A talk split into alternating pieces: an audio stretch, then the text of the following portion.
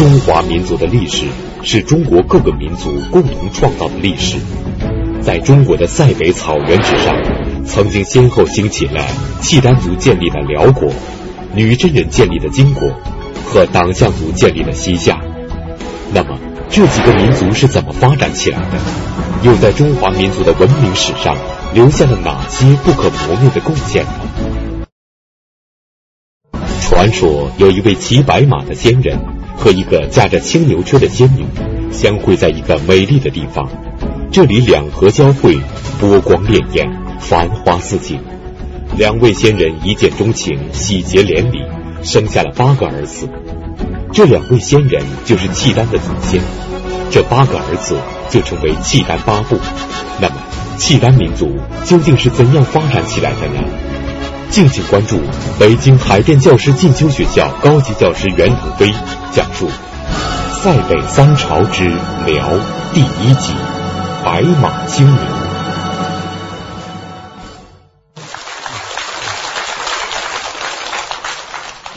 大家好啊，这个评书《杨家将》，想必大家应该都是听过的，是吧？啊，像这里边杨老令公是吧？七狼八虎是吧？杨延昭、什么杨宗保、穆桂英是吧？等等等等这些个呃英雄人物，咱们呢都是已经是家喻户晓，呃。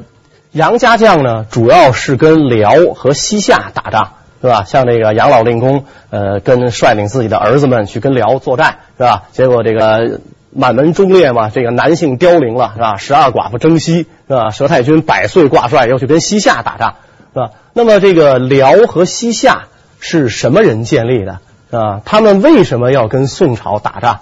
建立辽和西夏的这些民族啊，那么在今天的中。这个今天中国境内还存在不存在，是吧？他们建立的国家在中国的历史上有什么样的作为，或者说有什么样的贡献，是吧？怎么评价他们的历史地位？那么带着这些问题呢，我们开始今天的讲座啊。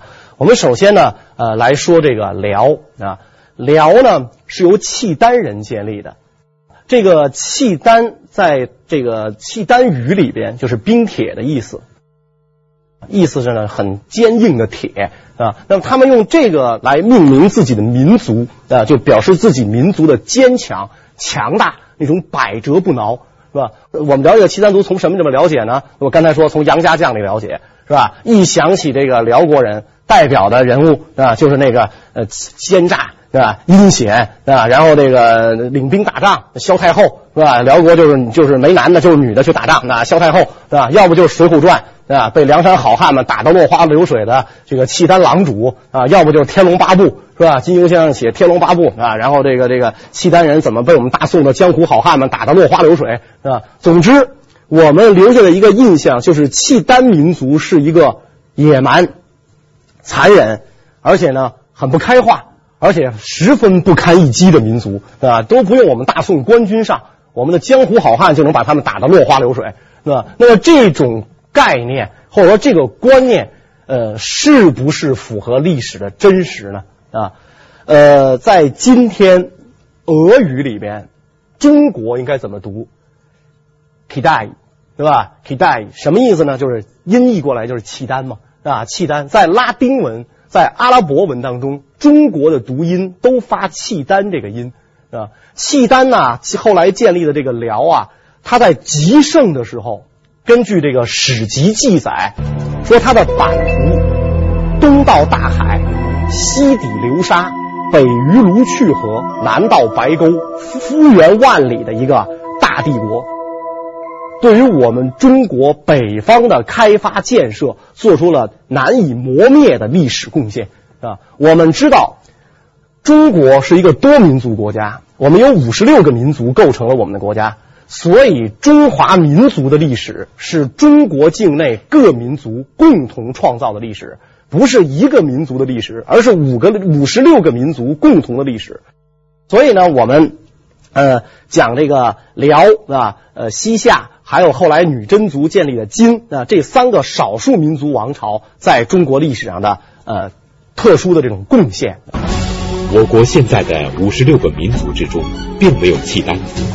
那么，这个曾经在中国北方建立了强大辽国的民族，这个曾经为中华文明做出过巨大贡献的民族，这个像钢铁一样坚强的民族，为什么会消失了？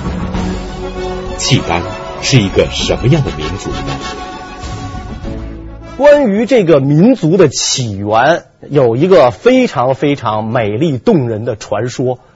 这个我们中国啊，东北啊。呃，有两条大河啊，一条河呢叫土河，发源于伊吾吕山，今天这条河叫做老哈河，还有一条河呢叫黄水啊，这个三点水一个黄河的黄啊，黄水发源于这这个今天河北省境内啊。那么这条河这个黄水呢，今天叫做西拉木伦河，在两条河的交汇处，呃，就是契丹民族诞生的地方。啊，根据这个契丹国志的记载啊，他们的祖先是天上的仙人，呃，一位骑白马的仙人从天上下来啊，信马由秧，沿着土河顺流而下，是吧？那么这个他在这个呃信马由缰的过程当中，就被这个美景啊所吸引了。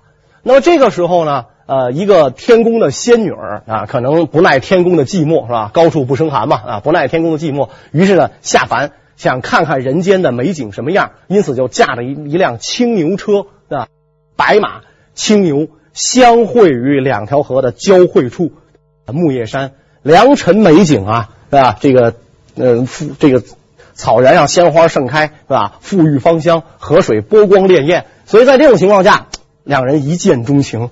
私定终身啊，结为夫妻，然后生了八个儿子，是吧？那么这个八个儿子往下繁衍后代，就形成了以后契丹的八个部落，契丹八部。那么，凡是在人类历史上啊已知的民族，大部分这个就是这个民族啊，几乎都有这种传奇般的起源，而且这个传奇般的起源，经过世世代代的口耳相传，被这个民族。所信奉，《辽史地理志》中记载，相传有神人乘白马，自马鱼山扶河而东；有天女驾青牛，由平地松林泛黄河而下，至木叶山二水合流，相遇为配偶，生八子。其后族属渐盛，分为八部。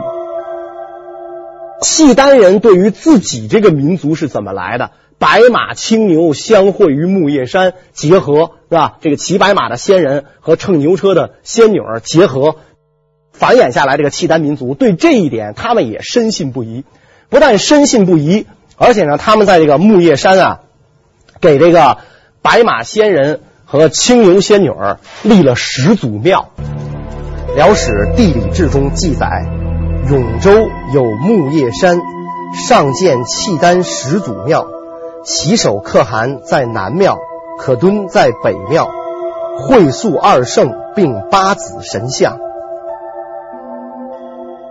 他们尊这位骑白马的仙人为骑手可汗啊，这个作作为这个他们的第一位可汗啊，然后把这个仙女呢称为可敦啊，可敦就是契丹语皇后的意思啊。基本上这个呃北方。游牧民族像这个契丹人，包括后来的蒙古人都把这个皇后尊称为可敦啊。那么建庙，呃，香火不绝，尤其是契丹人要出兵打仗的时候，必然要用白马青牛来祭祀这个自己的祖先，就是呃旗手可汗和这位可敦啊。那么在这个庙里边，呃，可汗和可敦是并受烟火的啊。这个说明什么呢？啊，说明至少在契丹人的观念中，男仙和女神的地位是平等的，对吧？也就是说，这个男女的地位啊是平等的。所以我们看那个呃，就听这个评书《杨家将》，是吧？好像给我们留下一个什么印象呢？就是说，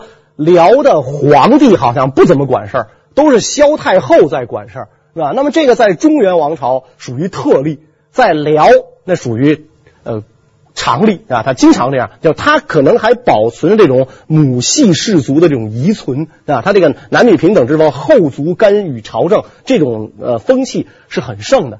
所以每一次啊，这个可汗和可敦并列祭祀，然后每一次要用白马青牛来祭祀他们，这个礼节是相当隆重的啊。中国古代传统社会以农耕为主啊，他契丹人后来呢，他也学会了这个一部分农耕，是吧？那么我们中国古代经济发展，今天我们是看 GDP 是吧？那么那个时代你经济发展，你看什么？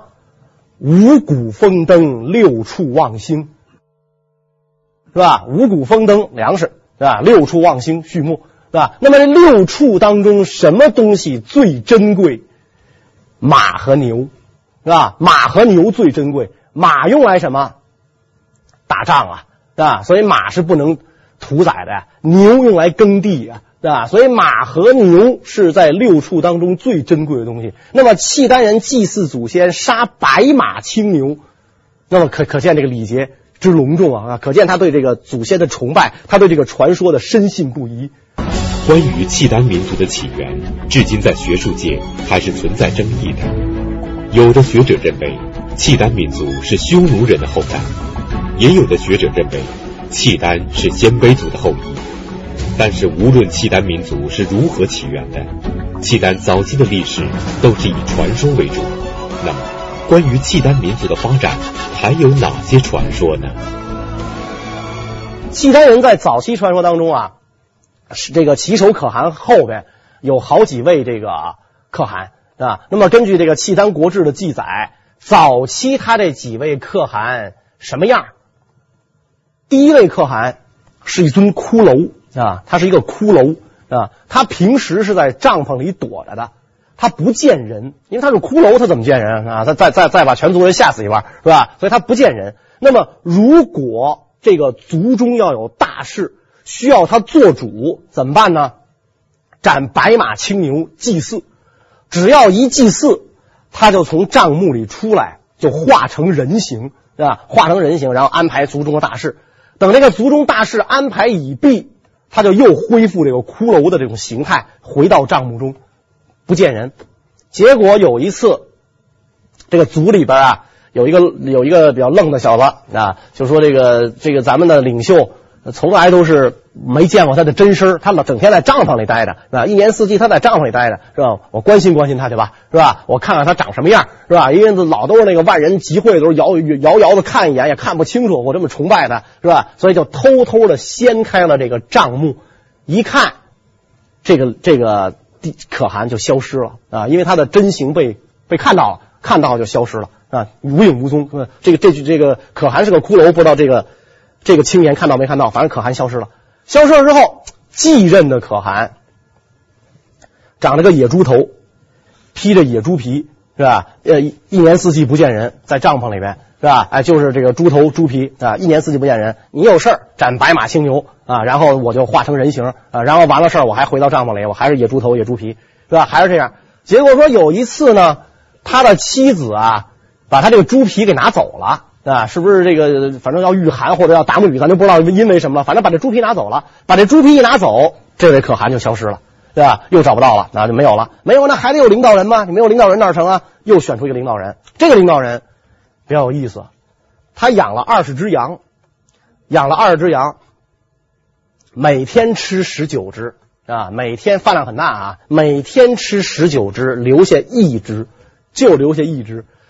他今天吃完了十九只，到明天他留下的这一只羊就又变成了二十只，他又吃十九只，后天又变成了二十只。哎，这就是在最早的这个呃《契丹国志》里边对他早期的几位领袖的记载。然后史学家就开始研究了，这个记载说明了什么呢？是吧？传说绝不是无稽之谈，对吧？因为古人他可能认识自然啊，或者说他征服自然、改造自然，他这个能力有限，是吧？他所谓的神话传说，实际上就是他对当时历史的记载，或者说他对当时世界的认识。所以史学家们开始研究，首先就研究这第一位啊，这位骷髅可汗，说明了什么？说明当时契丹的生产之落后啊，生活之原始，食不果腹，衣不遮体，居无定所，人员大量死亡。契丹民族对对这一段悲惨的历史熟记于胸是吧？我们的祖先曾经那么惨，所以给他们第一位可汗描绘成一个骷髅的形态，是吧？那么到第二位猪头可汗，说明什么？说明契丹民族的经济生活应该是以狩猎为主了。啊，他已经过渡到这个以狩猎为主了，是吧？最起码说明他们会使用弓箭了，啊，这个人类学会使用弓箭太了不起了，应该不亚于今天导弹的作用，是吧？正是由于弓箭的发明，使我们用不着跟野兽去肉搏了，对吧？使我们在能够在远距离上消灭野兽，那么使得人类这个。就这繁衍啊、生息啊，那这个作用是相当的大的啊，相当大的。所以契丹人学会了这个，哎，他可以打猎了，有野猪吃了，是吧？有野猪吃了。那么到吃羊的这个可汗，又说明了什么？说明契丹人有了畜牧业。哎，养了羊干嘛呢？吃啊，是吧？哎，羊皮我还可以穿呢。是吧？哎，羊毛我还可以做做做这个，可还可以纺织啊，对吧？哎，说明我有了畜牧业。你怎么一只能变成二十只啊？当然，它不可能那么快。说今天一只，明天就变成二十只，不能那么快。所以这些传说正好印证啊，契丹民族一步一步发展，它早期发展的这个脚印。这个民族啊，鉴于中国正史记载，应该是在魏晋南北朝时候啊，而且呢还不怎么样，是吧？说这个契丹分为八部。这八部互不同属啊，他是互相攻伐啊，然后呢，有的时候呢就合成一股劲儿啊，去骚扰中原民族啊。那么他们骚扰了谁呢？骚扰了这个呃南北朝时代的北齐啊，北朝的北齐，所以惹恼了这个北齐的皇帝。因为那个时候北齐刚刚建国，正好要杀人立威，哎，你不揣冒昧的送上门来了啊？你这么个野蛮民族，你骚扰我啊？于是北齐文宣帝率大军出征。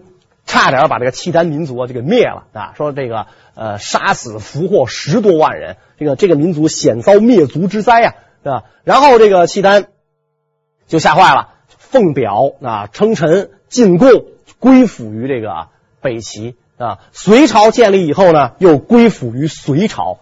隋末啊，炀帝无道，天下大乱，诸侯并起，逐鹿中原啊。所以这个对于北方。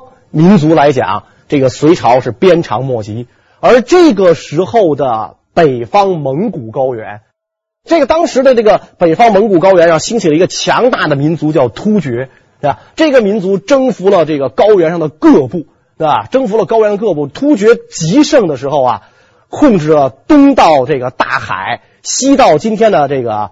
呃，乌拉尔山，那就基本上整个这个呃亚洲的北部全都是突厥人的地盘，是吧？所以他们征服了契丹，契丹被迫臣服于这个突厥，而且呢，就进全族就进入到了流散时期，分了这么三三段，是吧？呃，某个地方一万户，某个地方四千户，某个地方五千户，就分散出去了，是吧？隋王朝也顾不了啊，啊，管不了这个，直到李唐王朝建立。李唐王朝建立之后，国势日渐强大，北方各民族都相继臣服于唐朝。唐太宗也加强了对北方各民族的统治。唐朝在各个民族地区建立了都督府，并任命当地的民族首领做都督。那，契丹民族当时的首领是什么人呢？我们讲呢，契丹它分成八部，分成八部呢，这个。部落下边是氏族，部落上边有部落联盟，对吧？所以这个契丹八部要推举一个部落联盟长，对吧？这个部落联盟长呢，实际上我们就是我们现在就把它呃称之为这个可汗啊。当时实际上就是部落联盟长。那么这八部谁来担任这个部落联盟长啊？八部里边有一部叫何大河部，何大河部底下有一个氏族叫大贺氏，由大贺氏。出任这个部落联盟长。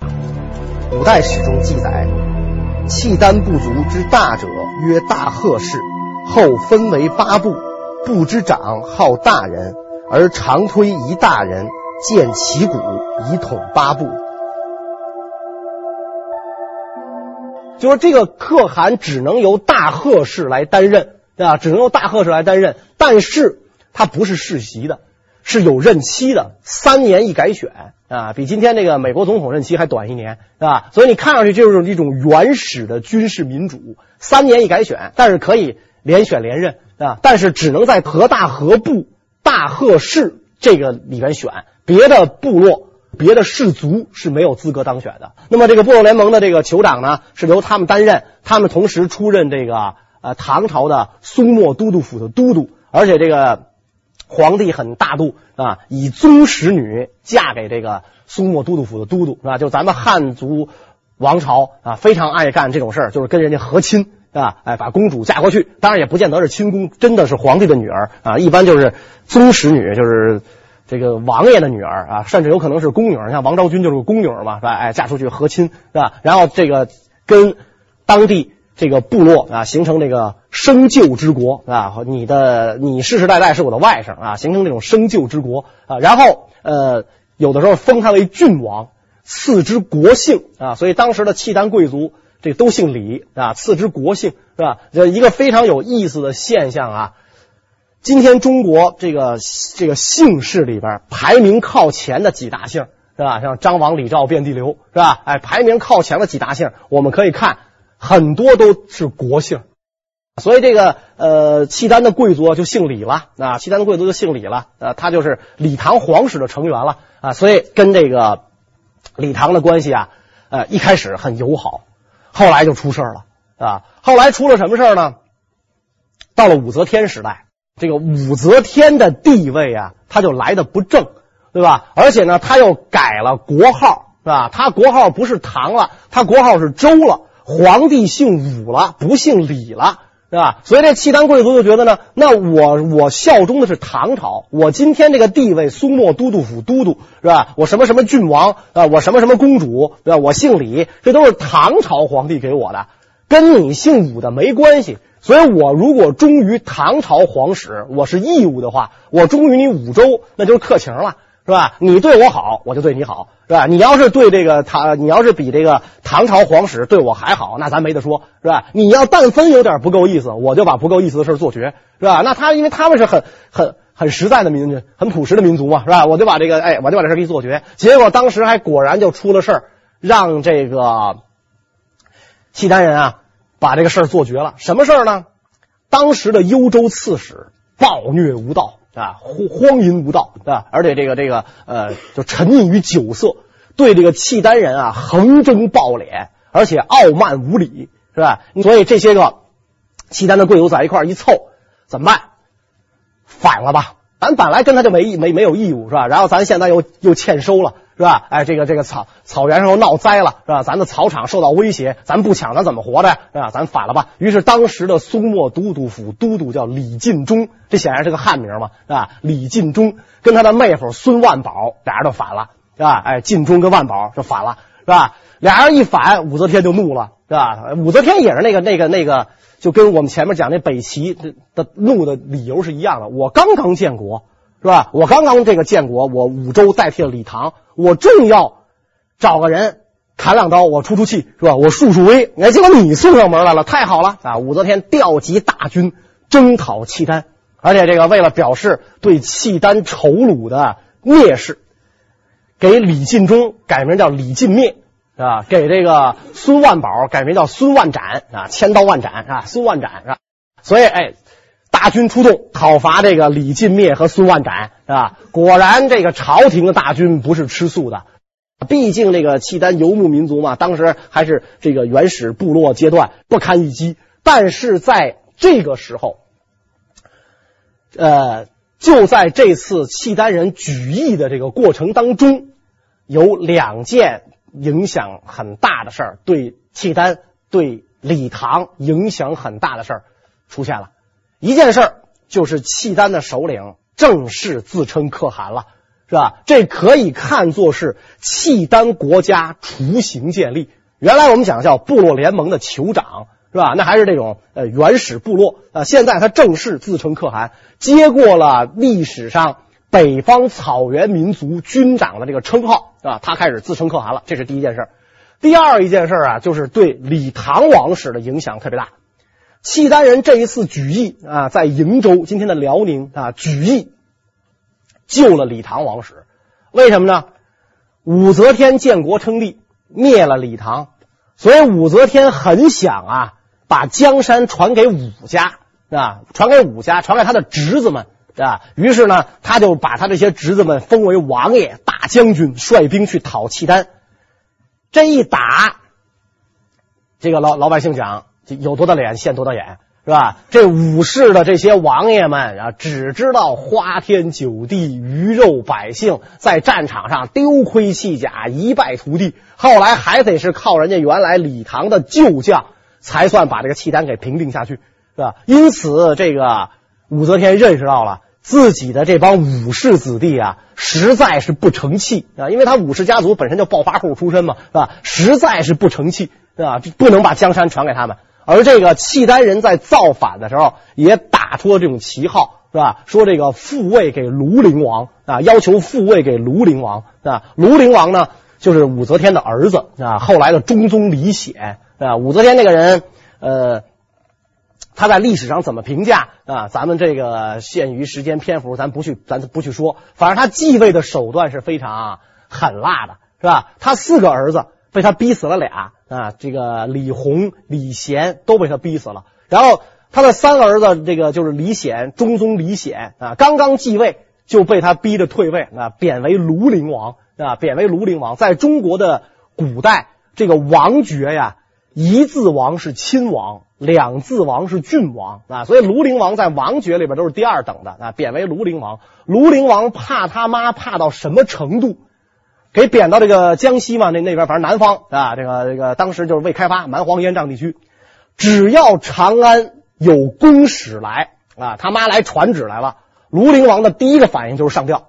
是吧？第一个反应上吊，我估计他们家房梁那根绳是长期预备的，是吧？就赶上一件家具了，是吧？赶上一件家具了，我这哎，朝廷也就长安来使了，甭说，肯定我妈让我死，赶紧就让我挂上，是吧？所以每一次都是这个庐陵王王妃啊，就韦氏一把抱住殿下，您先等会儿，您听听什么事儿，您再吊，对吧？您先听听什么事儿，对吧？你别着急，他哎，只要一看到说说长安来使臣，就给就能给庐陵王逼成这样。是吧？所以这个这个时候，这个契丹人提出这个提出这个口号，就是什么？就是哎，要求这个政权归庐陵王，正归庐陵王，是吧？所以后来武则天驾崩的时候，就照照让这个庐陵王继位嘛，就是就是中宗啊。中宗后来传给睿宗，就是这个他的弟弟啊，也是武则天的儿子睿宗李旦。睿宗再往下传，传给自己的儿子临淄王李隆基，就中国历史上有名的唐玄宗，是吧？那么唐玄宗的时代，就又发生了一件。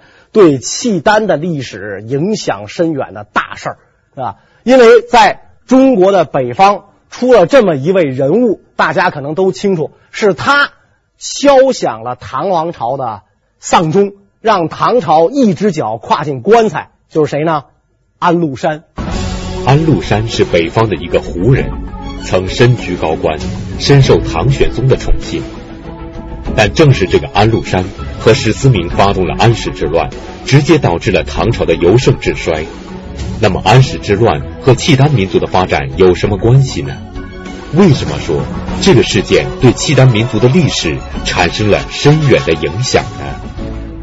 咱们现在这个评书演义啊，包括影视剧里边一描写安禄山，也给安禄山丑化了，说安禄山三百多斤，跳舞跳得特别好，这不是自相矛盾吗？三百多斤怎么跳舞啊？是吧？还说他一只脚点地这么转，那那就折了这脚就，是吧？所以他他早年是吧？你说这个人完全靠武技出众，完全靠这个呃溜须拍马，他不可能最后站做到那么高的高位，是吧？最后这个安禄山是。东平郡王，呃，身兼河东、范阳、平卢三镇节度使啊，管辖今天山西、河北、辽宁三个省啊，三个省的这个这个大军区司令了啊，所以他一开始也是很很很勇战的，在这个幽州节度张守珪手下出任捉生将啊，这个这个官职啊，这个我没查到的，用今天的话应该怎么说啊？捉生将。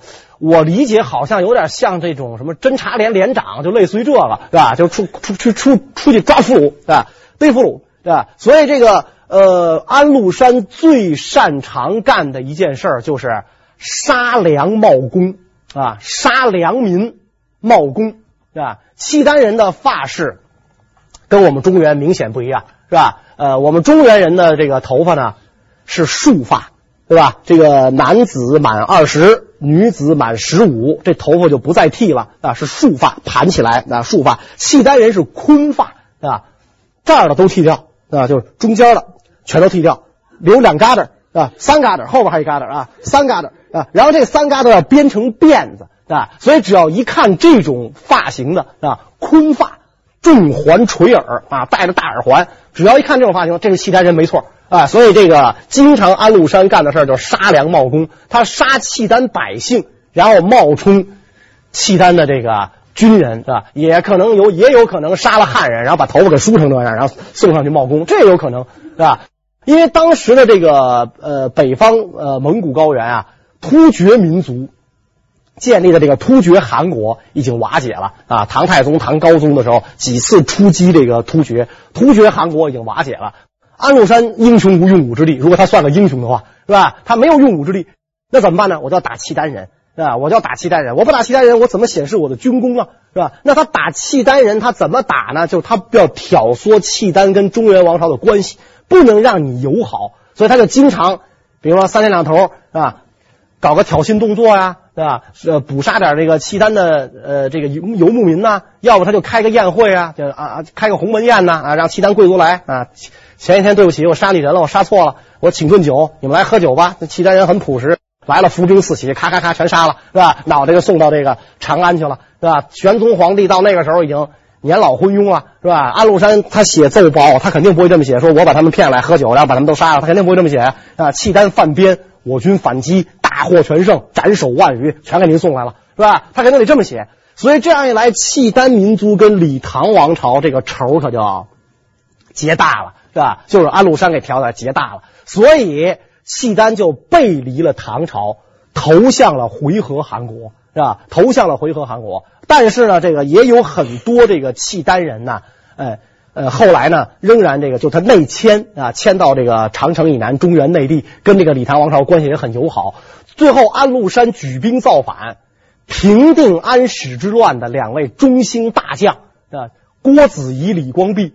李光弼就是契丹人啊，就是契丹贵族是吧？赐之国姓嘛，他就是契丹人是吧？所以他因为他这个呃打仗的时候这个。靴子里常揣一把短刀啊，常在靴子里这个揣揣一把短刀，是吧？如果一旦这个战争失败，我就拔这个短刀自刎，是吧？这个拔这短刀自刎。所以后来这个呃呃，这个后人写诗就说这个镇上削刀决死生，有这么一句是吧？哎，镇上削刀决死生，这个削刀指的就是这个李光弼啊，所以等于为这个李唐王朝这个保住李唐一脉，这个契丹人是做了很大的贡献的。呃，契丹人在这个过程当中，他的这个部落联盟的酋长，也就是他的可汗，是发生了变化的。按照契丹民族的传统，部落联盟的首领只能由大贺氏家族内的人来担当。虽然要每三年进行一次改选，但也只能在大贺氏家族内部进行。可是，在连年的战争中，姚輦氏家族突然替代了大贺氏家族的地位。这是为什么呢？那么发生这个变化的原因在于什么呢？因为契丹连年对外征战，所以会打仗的人在契丹部落当中的地位最高，对吧？谁英武绝伦、武功盖世，领着我们契丹民族争夺生存空间，这样的人最受契丹人的尊重。所以在这个部落里边。特别能打仗的人，后来有了一个专有的称呼，就变成了这个契丹的一个官名，叫做伊里锦。伊犁锦仅在在这个契丹当中的地位啊，仅次于可汗。可汗是领袖，伊犁锦相当于契丹军队的总司令啊，相当于契丹军队的总司令。所以伊犁锦握有兵权，那么他就可以随意的废立可汗。唐玄宗时代，契丹的一位伊犁锦，他自己就废立了好几任可汗啊，上来谁，他都觉得不称心。最后，他想了一招，是吧？我怎么才能让这个立的这个可汗听话？我就把原来老可汗这个家族的人全都废掉，哎，全都废掉。大贺氏永远不能出任可汗了，立一个原来没资格当可汗的人。来做这个可汗，那么就立的是这个姚輦氏，是吧？由姚輦氏家族的人出任可汗，因为姚輦氏原来没当过，现在被这个伊犁锦立了，他自然对这个伊犁锦就比较恭敬啊，比较恭顺。所以这样一来，实际上就变成了什么呢？表面上看，可汗是契丹的最高领袖，实际上呢，伊里锦就握有兵权的伊里锦就变成了契丹真正意义上的领袖。这个可汗呐，就成了傀儡了啊！实际上就出就出现了这么一个结果啊，这个可汗就成为傀儡了啊，等于这个契丹的这个领导阶层啊，就发生了变化啊。那么我们讲啊，契丹被唐之后，归附了这个回纥汗国。回纥汗国在北方蒙古高原上存在了大概一百年啊，一百年。后来呢，由于天灾，也由于外族的进攻，回纥汗国瓦解。回纥汗国瓦解之后，契丹人又转而投唐啊，又转而投唐。这个唐朝啊，就从太宗皇帝开始就很重视契丹人，赐给这个契丹的部落联盟长，就是后来的可汗一套仪仗，就是旗鼓啊，十二面旌旗啊，然后这个金鼓，直柄华盖，曲柄华盖，俨然中原天子的仪仗。所以契丹契丹的这个可汗，谁拿到这些旗鼓，谁就是契丹这领袖。这个旗鼓就相当于咱们中原王朝的玉玺啊。另外呢，在这个时候呢，契丹呢确定了一个新可汗登基的这个礼仪啊。这个新可汗登基的礼仪叫什么呢？叫做这个燔柴礼。燔就是拿火烧的意思啊。这个每一位新可汗登基，必须要举行这个燔柴礼啊，就大家面向东方。点燃柴捆，火光熊熊啊！然后大家向东方这个摇柱，因为这个草原民族都有东向拜日的习惯，是吧？契丹人以东为上，是吧？所以我们看北京，凡是这个寺庙，比如大觉寺，始建于辽代。它一定是坐西朝东，而不是像咱汉地的寺庙坐北朝南，对吧？因为它始建于辽代嘛，东向拜日，它有这个习俗，是吧？如果这个新可汗登基，必然要举行这个燔柴礼。举行完燔柴礼之后，由部落的长老牵着他的马头啊，这样就表示他是新可汗。不管这个可汗是不是被推举的，只要你举行了这个燔柴礼，你就是可汗，大家就必须得承认他。啊，必须得承认的。那这样一来，就出现了一个什么结果呢？啊，就是如果一旦有姚輦氏以外的家族、可汗家族以外的家族，如果他得到了大家的拥戴，啊，他自行举行燔柴礼，那么他也就是可汗。只要他能拿到唐朝皇帝赐的这个旗鼓，他就可汗啊，就不会存在这个呃，用用用我们中原王朝的话讲呢，就不会存在。法律上的障碍是吧？法理上的障碍，所以在这个时候，契丹的这个民族已经由部落联盟缓慢的向这个国家的这种形式在过渡，直到一位契丹族的杰出领袖应运而生，把他由彻底的由一个部落联盟变成了一个国家。这位杰出的领袖是谁呢？我们下一讲再讲。谢谢大家。